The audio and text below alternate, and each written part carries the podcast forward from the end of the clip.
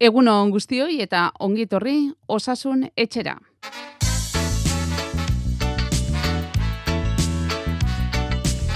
Urtarrileko aldapa gogorra izan ohi da, ba urtengoa are astunagoa izango dela ematen du azken egunetan errepikatzen ari garen moduan Covidarekin inoiz ikusi gabeko kutsatu kopurua dugu. Inzidentzia tasa ikaragarriak ospitaletan egoera larria da eta bezain beste lehen arreta zerbitzuetan eta gainera jende asko gaixo etxean ezin ohiko bizimodua egin. Entzun berri dugu albistegian egoera hori izanik ospitaletan oe gehiago jarri dituzte. Araban, txagorritxun soilik ez Santiago ospitalean ere hasi dira COVID gaixoak hartatzen. Nafarroko ospitale unibertsitatean ere gero eta gehiago dira COVID gaixoek okupatzen dituzten oeak. Eta gainera mediku eta erizain falta handia dago eta egoera hori izanik jada jubilatuta dauden osasun langilei berriro lanera itzul daitezen eskatu diete. Bihar milaka langileren baja eta altak gestionatu beharko dituzte besteak beste irakasleenak hori dela eta ikusi behar nolakoa den bihartik aurrera eskolako itzulera. Izan ere Espainiako osasun batzordearen protokolo berrian diseinatu da ikastetxeetarako amabi urtetik berakoei eragingo die bereziki bost kasu positibo edo gehiago atzematen badira astebeteko tartean edo ikasgelen ikasgelaren euneko hogei kutsatzen bada bakasu horretan gela itxi egingo dute. Nafarroako gobernuak eh, protokolo hori esarri esarriko du, baina jaularitzak bere irizpide propioak esartzeko asmoa du. Eta eskola kirolaren inguruan ere neurri berriak datoz, lehiaketa guztiak bertan berak geratu baitira, Arabak Gipuzkoa eta Bizkaian Nafarroan berriz baimenduta egongo da eskola kirola. Gai guzti hauek eta beste batzuk argitzeko, gurekin da Feliz Zubia, osasun etxeko medikua, eta Donostiako ospitaleko zainketa berezien unitateko arduraduna. Egunon, Feliz? Egunon. Bueno, joan den astean, e, bide gurutzea aipatzen genuen, e, gaur aldapa ikusten dela esan daiteke, nola ikusten da? Bueno, e, alde batetik oso pixkanaka pixkanaka alaitzera. E, ikusi dugu azte honetan datuen gorakada ez dela eten, e, igoera handia izan da, eta gainera ba, jarraipena egite oso zaila izan da, jaiegun asko izan ditugulako tartean, ez? Eta benetan, ba, ez dakigu arrastoa ondo ondik nora doan, ba, kopuruen e, fidagarritasuna ere, ba, bajua delako, ez? E, test gutxiego egiten dira, beste batzuk ez dira jakinarazi, asko etxean diagnostikatuak dira, bueno, ba, hori da daukagun momentua. E, irudipena da, kopuruaren aldetik, ba, goia jotzeko ez gabiltzala oso urruti edo une honetan jo dugu, edo aste honen hasiera bukaerarako joko dugu. Bueno, adibidez, erresuma batuen eta Danimarkan, aipatu izan ditugu aurreko asteetan ere, ba, gure gu baino pixka balentxeago hasi zirelako merkoron alderarekin, ba, hortxe daude, baina goia jota, baina maila altua mantentzen da urrengo egunetan ere, Nafarroan ere badiuri antzerako zerbait gertatzen ari dela, eta nik uste baita ere, edo oraintxe gaudela goi goieneko mailan, edo goiko tarte horretan, baina kopurua zualtuetan, eta kopurua zualtuetan mantentze horrek, ba ondorioak izango ditu, ez? Mm -hmm. okertzea, urrengo zazpia marregunetan tokatuko segula, ez? Eta kopururi geisten ez bada bentzat, ospitaletan, ba, panorama ez da bat ere gozoa.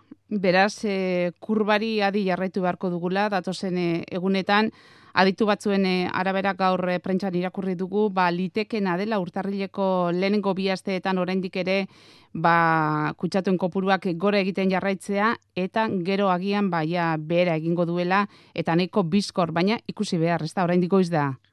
Bai, e, nik aurreko olatuen jokabidetan beti izan da goiko maila hartu, berdin du, da, berdintzea bera beti e, notizia ona da, ze ondoren jetxiere etorreko zaigu, aurreko olatuetan ala izan da, eta honekin ba, gorakadain altuaren ondo, bizkorraren ondoren jetxiera nolakoa izango den ikusteko gaude ez, baina notizionalitzateke berdintzea, azten normal batean, hau da, aztegon buruzurietan, ba, berdintzeak berak, seinale ona ekarriko luke, ze ondoren jetxiere etorriko delako. Nafarroan aipatu dugu, atzo beste irumila kutsatu egia esan, e, irumilako bueno, langa hori, e, azken egunetan, e, egunero errepikatzen da Nafarroan, e, kopurua hori bai handia da, zer esan nahi du horrek, e, irumilako kutsatu kopuru horrek e, errepikatzeak, bain eta berriro? Bueno, e, ez dakigu, hau irakurtzea ez da erresa, ez dakigu benetan e, detektatzeko gaitasuna hor dagoen, eta be, kasuak iesi iesten ari diren, aipatu dugu, gainera jaiegun asko daude tarteko, e, sistemak ez du berdin funtzionatzen, e, gainditu ere egon liteke detekzio sistema, beraz, mune honetan kopuruari begiratzea, manaiko zaila da. Ala balitz eta benetan hor mantenduko balitz, ba, seinale hona litzateke oso oso maila altua da, eta horrek ospitaleak kargatuko ditu, baina ala balitz, ba, ondoren jetxiera batek hasi beharko luke, eta ez litzateke seinale txarra, baina berriz diote, datuen irakurketa oso zaila dela momentu honetan. Bai, aipatu dituzu, e, aurki erresuma batua eta Danimarka, e, egonkortuta, baina hauek ere ezin e, bere egin, daude, egunotan?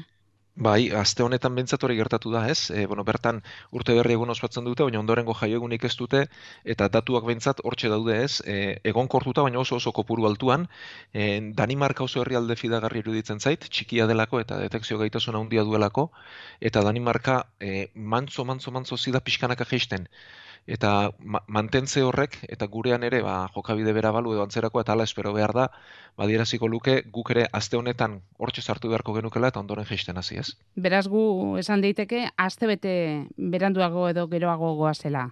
Gutxo bai, baina egia da, bai, baina egia da hemengo portzentajeak altuagoak izan dire langoak baino, oda, e, kutsatuko purua, Europako kutsatuko puru altuena ego Euskal Herrian izan dugu. Beraz, e, ez dakit, azte bete hori jan ere ez dugun egin eta haien paretzu ezote gauden. Aipatu dugu bestalde sarreran e, ospitaletan oe gehiago jartzen ari direla, Nafarroako datuak dira berrienak, berreun eta hogeita bat lagun daude ingresatuta oe arruntetan, hogeita bat e, usietan, Euskal Autonomia Erkidegoan, e, zeireun eta hogeita maika gaixo ospitaletan, eta eun eta hogeita bi usietan, errez esaten ditugun e, kopuruak dira, baina gero gaixo guztiak zaindu egin behar dira, eta behar dira gainera profesionalak eta oeak, Feliz. Bai, bueno, e, ikusten dari garena da, e, gaur sortzi epatu genuen bide gurutzea, ez? Bai. E, orain eta esan genuen erantzuna bi hiru aste barru izango genuela. Bueno, aste bete pasata zer antzeman dugun?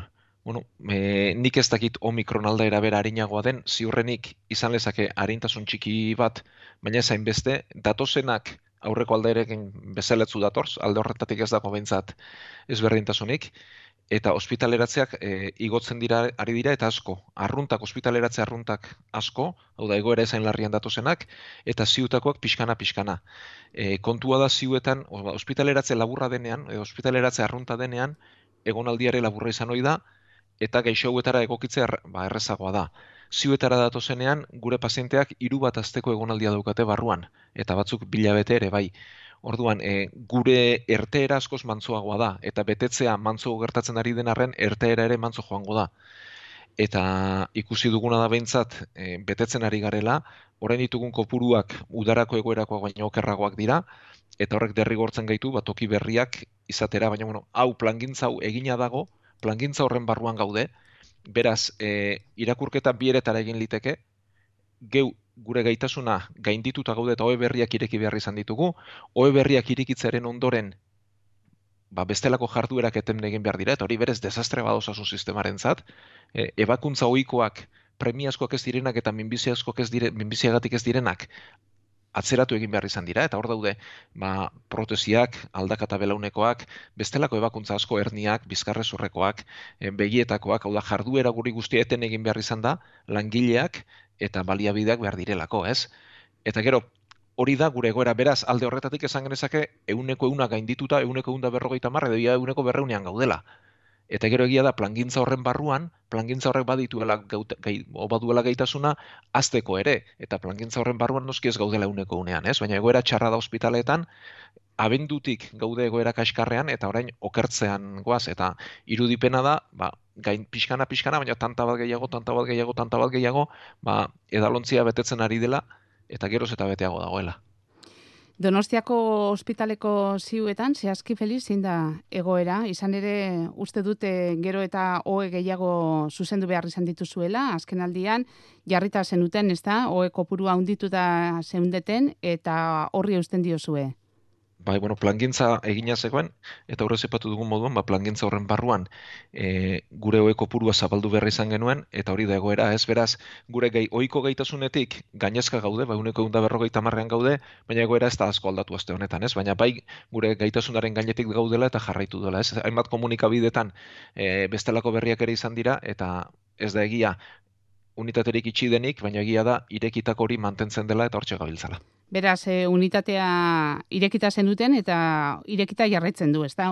Bai, baina neko, ego, egoera egon korra izan dazte honetan, baina egoera oso larri baten barruan, eh? Egoera hau ala ere feliz, e, zer litzateke ba, txertori gabe? Hori da, hori da, e, bueno, ikusten ari garena da, eta datozen, e, omikroen aldararen, nik ez dakit benetan harinagoa den, edo babesten ari dena txertoa den. Baina, bueno, e, azken ama bostaldi honetan ere, gure kasuen bi eren txertatu gabeak izan dira. Eta eren bat txertatua. Txertatuak datozen horiek immunitate arazoak dituztenak dira. E, transplantatuak, kimioterapia jasotzen ari direnak minbizi baten ondorioz, tratamendu biologikoak dituztenak gaixotasun autoimmunen ondorioz, hau da, e, edo txertatu gabeak dira, edo immunitate arazoak dituzten pertsonak dira. Patroi hau deltarekin errepikatu zen, eta orain ere bai. Orduan, nik ez dakit benetan omikron harinagoa den, edo txertoak babesten gaitu, baina txertoaren babesa ikaragarria da eta bueno, gero baser egin eta ze politika hartu beste erabak beste eztabaida handi balitzateke, ez? Baina gure kasuen bieren txertatu gabe izateak ba adierazten diguna da osasun sisteman beintzat gainkargaren zati handi bat txertatu gabek eragin dutela. Eta hori datu objektiboa da, ez? E, bueno, ba, eskerrak txertatu diren guztiei eta hemendik hendik berriz ere egiten diet txertatu gabe daudenak txertatu daitezela, ze gure bi eren eta batzuk oso gazteak e, txertatu gabeak dira, osasun egoera ona dutenak eta banakakoren arriskua txikia izan arren, arrisku hor dago, eta gero osasun sistemaren ganduen eragina izugarria delako. Beraz, errepikatuko dugu, beraz, e, ziuetan, e, dauden gaixoetatik, irutik bi, txertatu gabe daudela. Bai, hau gure unitateko datua da, Frantzian betetzen ari da, Italian betetzen ari da, Erresuma batuan betetzen ari da, toki guztietan betetzen ari den e, egoera bada, eta omikron alderak alde horretatik ez digu ba, okarrik ekarri. Eta gero hemendik bigarren dei bat kontu zibil daitezela oso immunitate arazoak dituztenak, eh? E, transplante bat izan dakoak, kimioterapia jasotzen ari direnak, tratamendu biologiko hartzen ari direnak e, gaixotasun autoimune baten ondorioz, pertsona hauek oso kontu zibili daitezela toki itxietan, nik gomendatuko nieke jende asko pilatzen den tokietara esjoateko eta itxia baldin badira esjoateko, beti musuko erabiltzeko, eta toki hauetan eta pertsona hauentzat bai FFP2 bat e, gomendatuko e, liekela, eta gero inguruan berdin zait, e, eh, neizta zenide bat izan, etxekoren bat izan, e, katarro batekin, mukiekin, antzerakoekin baldin badago, pertsona horien gandik urruntzeko, ze behin gaitza hartuta, txertuak babes txikiago eskaintzen die, eta behireik ere gaitasun askoz txikiagoa dute baigoera honi kontra egiteko. Ziutako egoera, ba ez dakigu, e, zein, e, bueno, zein bide hartuko duen, egoera okertzen joango den edo ez, Espainiako, bain zuzen ere, Espainian egindako azken ikerketa ipatuz, e, Carolina Darias, osasun ministroak nabarmendu du, ba, txertatuta ez dagoen batek ere, ba, amasei aldiz aukera gehiago dituela ospitelan amaitzeko, eta hogei aldiz aukera gehiago hiltzeko. Beraz, olatu honi aurre egiteko txertatzeko eskaria berretsi du Carolina Darias, e, osasune ministroak hemendik eta handik, ba hori, ez da, txertatzeko deia behin eta berriro errepikatzen e, ari de zaretena, ez da? Bai, bueno, gure bentsat, e, eh, babes handiena bentsat txertatuek ematen dute, ez? Egia da, ba, norbaitek esango du, nik ezagutzen du txertatu bat, hiru txertuak hartu eta ospitalean dagoena, ziuan dagoena edo hildena, eta izan badira egia da, eh? Baina aipatu gehien gehienak immunitate arazoak dituztenak dira. Eta bestelakoren bat izan bada, baina askoz gehiago dira txertatu gabe ospitalera oso larri datozenak, berriz diot batzuk gazteak eta osasun arazori gabeak ere bai. Eta nik hemen dikinor zalantzan baldin badago, mesedez txertatzeko eskatuko nuke. Ba, argi izan dakoa. Horixe, txertatzeko e, esan digu Feliz Zubiak. Eta hain zuzen ere, txertaketa ipatu dugunez, ba, Espainiako Osasun Ministerioak aste honetan e, komendatu du COVIDarekin kutsatutako berrogei urtetik gorakoek lau astera jarri beharko dutela errefortzu dosia beti ere, ba, azken dozitik, zei hilabete pasaba dira, Eta ez dakite irakurri duzun Feliz, baina azken orduetan e, zientzilari batzu ba zalantzak azaldu dituzte. Esaterako Marcos López Hoyos, inmunologi, inmunologia elkarteko Espainiako presidenteak esan du, ba ikuspegi inmunologikotik ez duela zentzu hondirik eta ez dagoela ikerketa zientifikorik hori egitea gomendatzen duenik. Ez dakit honen inguruan iritzi amaterik eh, nahi duzun, egia esan entzulek bidali digute, eh? Galderaren bat edo beste honen inguruan, e, bereziki orain dela ba, gutxi ez da, kutsatutakoek, ea noiz hartu behar duten urrengo dosia galdetzen ari dira. Bai, e, egia neurri honek e, ez duela oinarri zientifikorik. E, eta hala da, eta ni ba, ados nago immunologiako aditu horrek dioenarekin, ez? E, gu behin gaitza pasabaldin badugu, babesak sortu ditugu, immunitate natural hor daukagu, egia da ez dakigula immunitate natural honek zenbat iraungo duen, baina zei bete gutxienik bai. Beraz, izugarrizko presa izatea orain errefortzu dozi bat emateko gaitza pasa ondorenean borrek ez du zentzurik. E, zientziaren aldetik behintzat ez du, ez du zentzurik eta logistikaren aldetik ere edo antolakuntzaren aldetik ere nik ez dio zentzu ondirik ikusten. Egia da, gaitza pasata hilabetera txerto bat hartzea kalterik ez digula egingo, baina mesede berezirik ere ez. Bueno, ba, hor daude neurriak, ez naiz ni hemen hasiko osasun agintariei kontra eramaten, baina zientziaren aldetik horrek ez du, ez du logikarik, eta berez normalen alitzateke gaitza pasata, ez dakigu immunitate horrek zenbat iraungo duen, ze hilabete gutxien ez bai, eta ondorengo ze hilabetetan logikoen alitzateke, ba, dosi berririk ez jartzea, ez? Baina, bueno, hor dauzkagu neurriak, hor dauzkagu agintariak, eta hor dauzkagu haien erabakiak. Mhm. Eta bestalde, e, Katalunian, e, laugarren aldiz kutsatutakoaren kasuaz, e, zer, esan, aste honetan e, albiste izan da, arraroa da kasua. Ba, oso eta neuk ez dut ikusti eta bueno, nik ala ere hauek bitxikeriaren puntuan jarriko nituzke edo bueno, zenezgarritasuna ere ez daki zenbaterainoakoa duten, ez? E, orain artean behintzat berriz infektatzen zirenen eta zeuneko bataren azpitik e, zegoen, hau da, gaitza pasa eta ondoren pasatzea oso oso arraroa da, e, aurre zepatu dugun bezala imunitate natural horrek e, babesten gaituelako. Bai ikusten ditugula imunitate arazoak dituztenak, e, transplantatuak, kimioterapiak indaudenak eta antzerakoak, virusak endu ezin da, hori bai, eta izan liteke test batean positibo eman, handi bilabetera berriro positibo eman, eta irugarren hilabetera berriz, eta irukutzatzen moduan edo e, kontatzea edo zenbatzea ez dakit, eta bai ikusten ari garena da, ba, omikronarekin aurrez gaitza pasaduenak berriz pasalezakeela, baina bueno, gaur sortzea ipatu genuen, ez? E, omikron aldaerak badu antigorputz mota batzu ies egiteko gaitasun handiagoa, lehenik eta behin sudur restarrian ugaltzen da, bertan izan dezakegu, baina aurrez gaitza pasaduenak eta txertuak eraginkorra izan baldin bada hauentan ere bai, ez dio usten gorputzera barrura sartzen, ez dio usten biriketara iristen eta ez dio usten komplikatzen, ez? Orduan, bigarren infekzioak ikusten ari gara, e, guztiak harinak, e, katarro moduan edo bestelakoan, baldin eta immunitate arazo bat ez baldin badaukagu.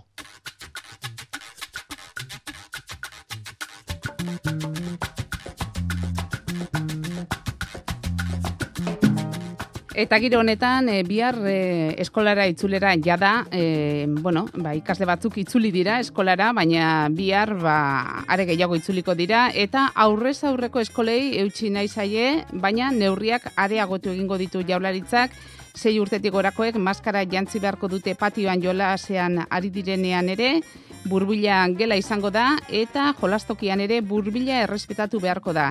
Eskola kirola, ba, entrenamentuetarako soilik. Nolako eskola itzulera ikusten duzu eta aholkurik emango zenuke Feliz?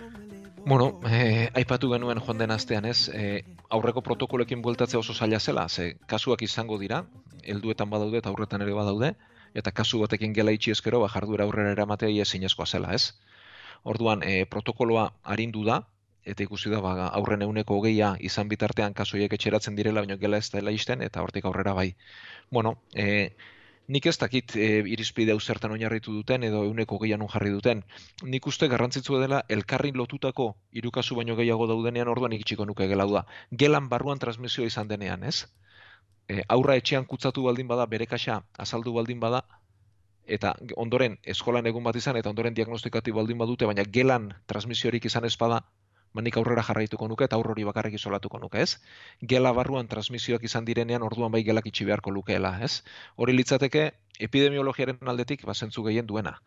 E, bueno, bauda egoera badakigu e, aurrak utzatuko direla, aurroiek etxean egon beharko dutela, gelaren bat edo beste itxi beharko dela, ziur, eta irakasleak ere, ba, kutsatuak eta bueno, osasun sisteman gelditz, gertatzen ari zaigunaren moduan, ba, irakasle kutsatu hauek ere, ba, zaildu egingo dutela, e, lana normal eramatea edo zailtasuna jarriko dituela bintzat, ez?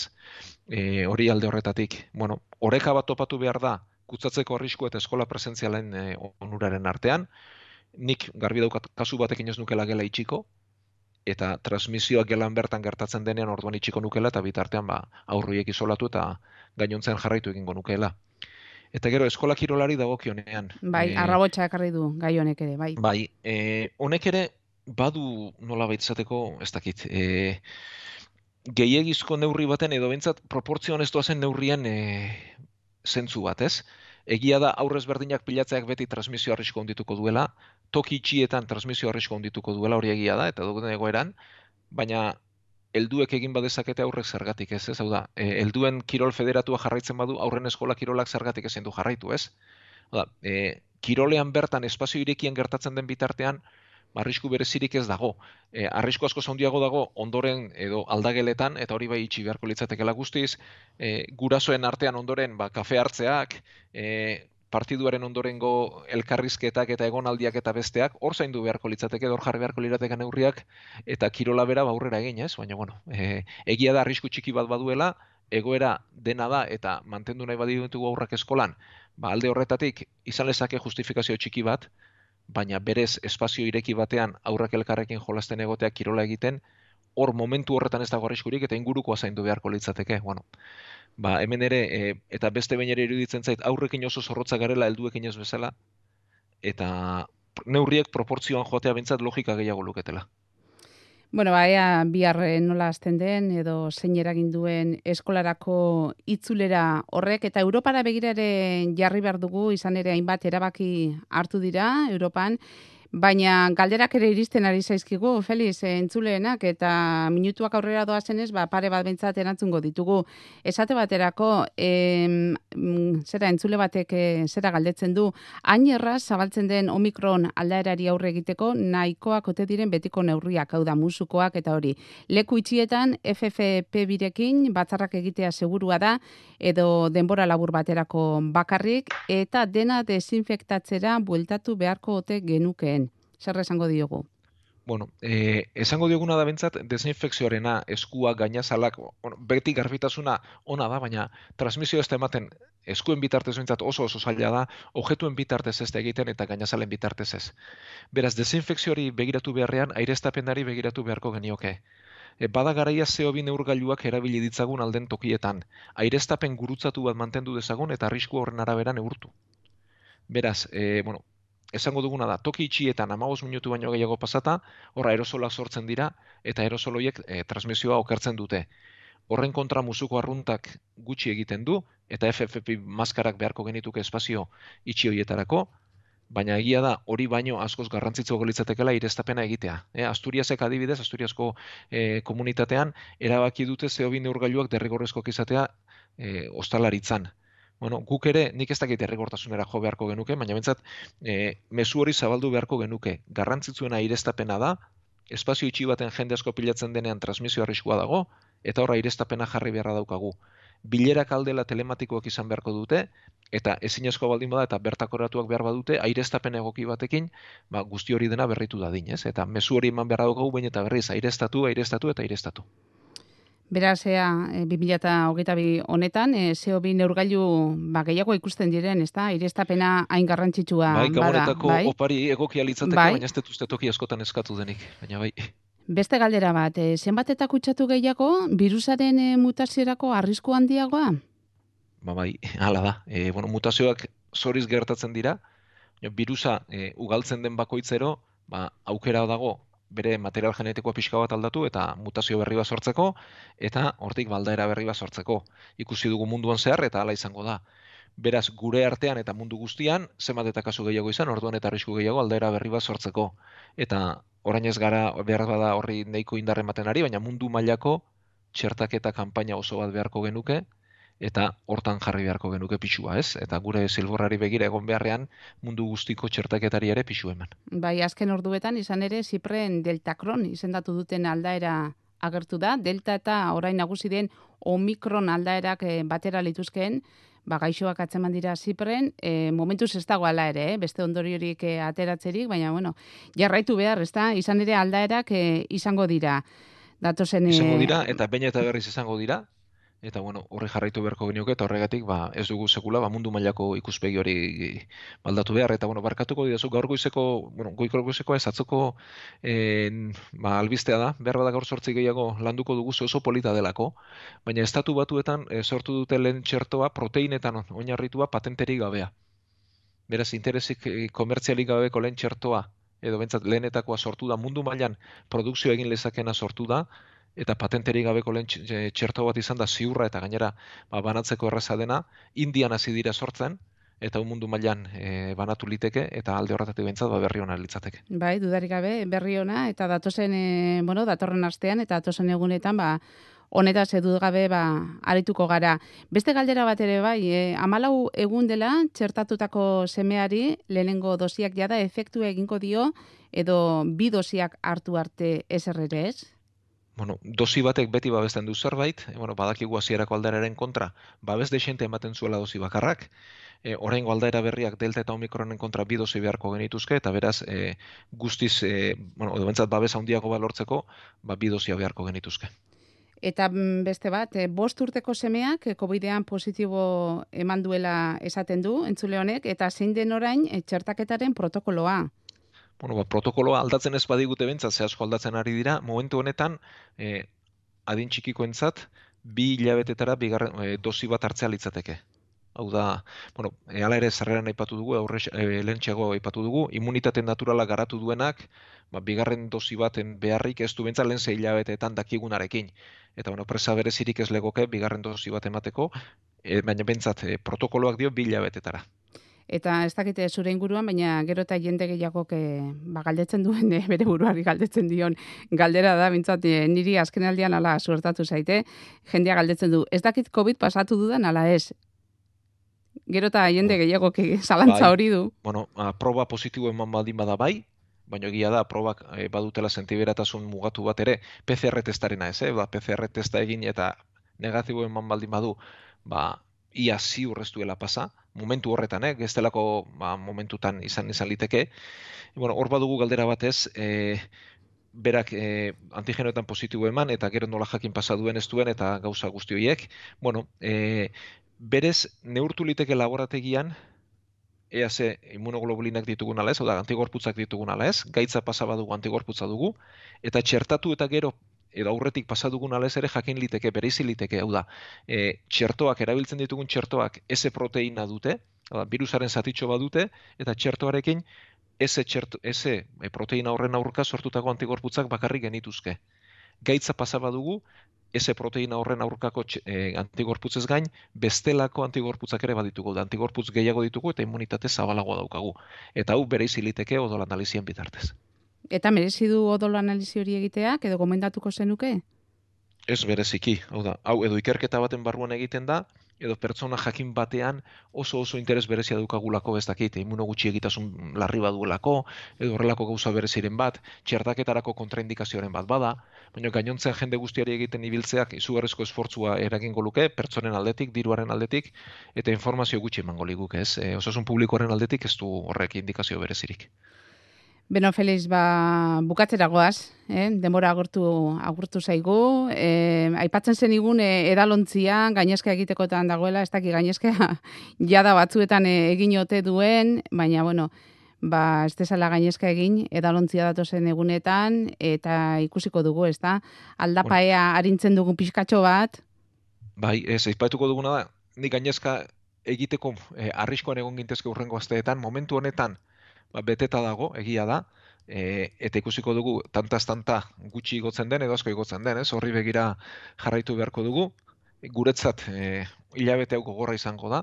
Aurreko hilabetea gogorra izan zen eta orain ere nik uste gogorra izango dela ez dakiz zenbaterainoko, kezka badaukat eta denborak berak adieraziko digu. Eta horren arabera neurriak hartu edo ez, ezta? Horren arabera etor daitezke neurri berriak edo hartu beharko dira baina kontua da, e, neurriak hartu eta eragina ikustera amabostegun pasantzen direla eta ordurako berandutxo izango dela. Ez alde horretatik aipatu genuen e, gaur sortzi, e, gertatzen denerako edo argitzen zaigunerako berandu izango dela, egia da bilakaerak e, ba, neurriak e, baldintzatzen dituela, baina gure gertatu beharrekoa gertatuko da, eta nik uste okertzera joango garela, ez daki zenbaterainoko okerraldi izango dugun ospitaleetan, eta bueno, bat denbora berak erakutzeko digu bilakaera zein den.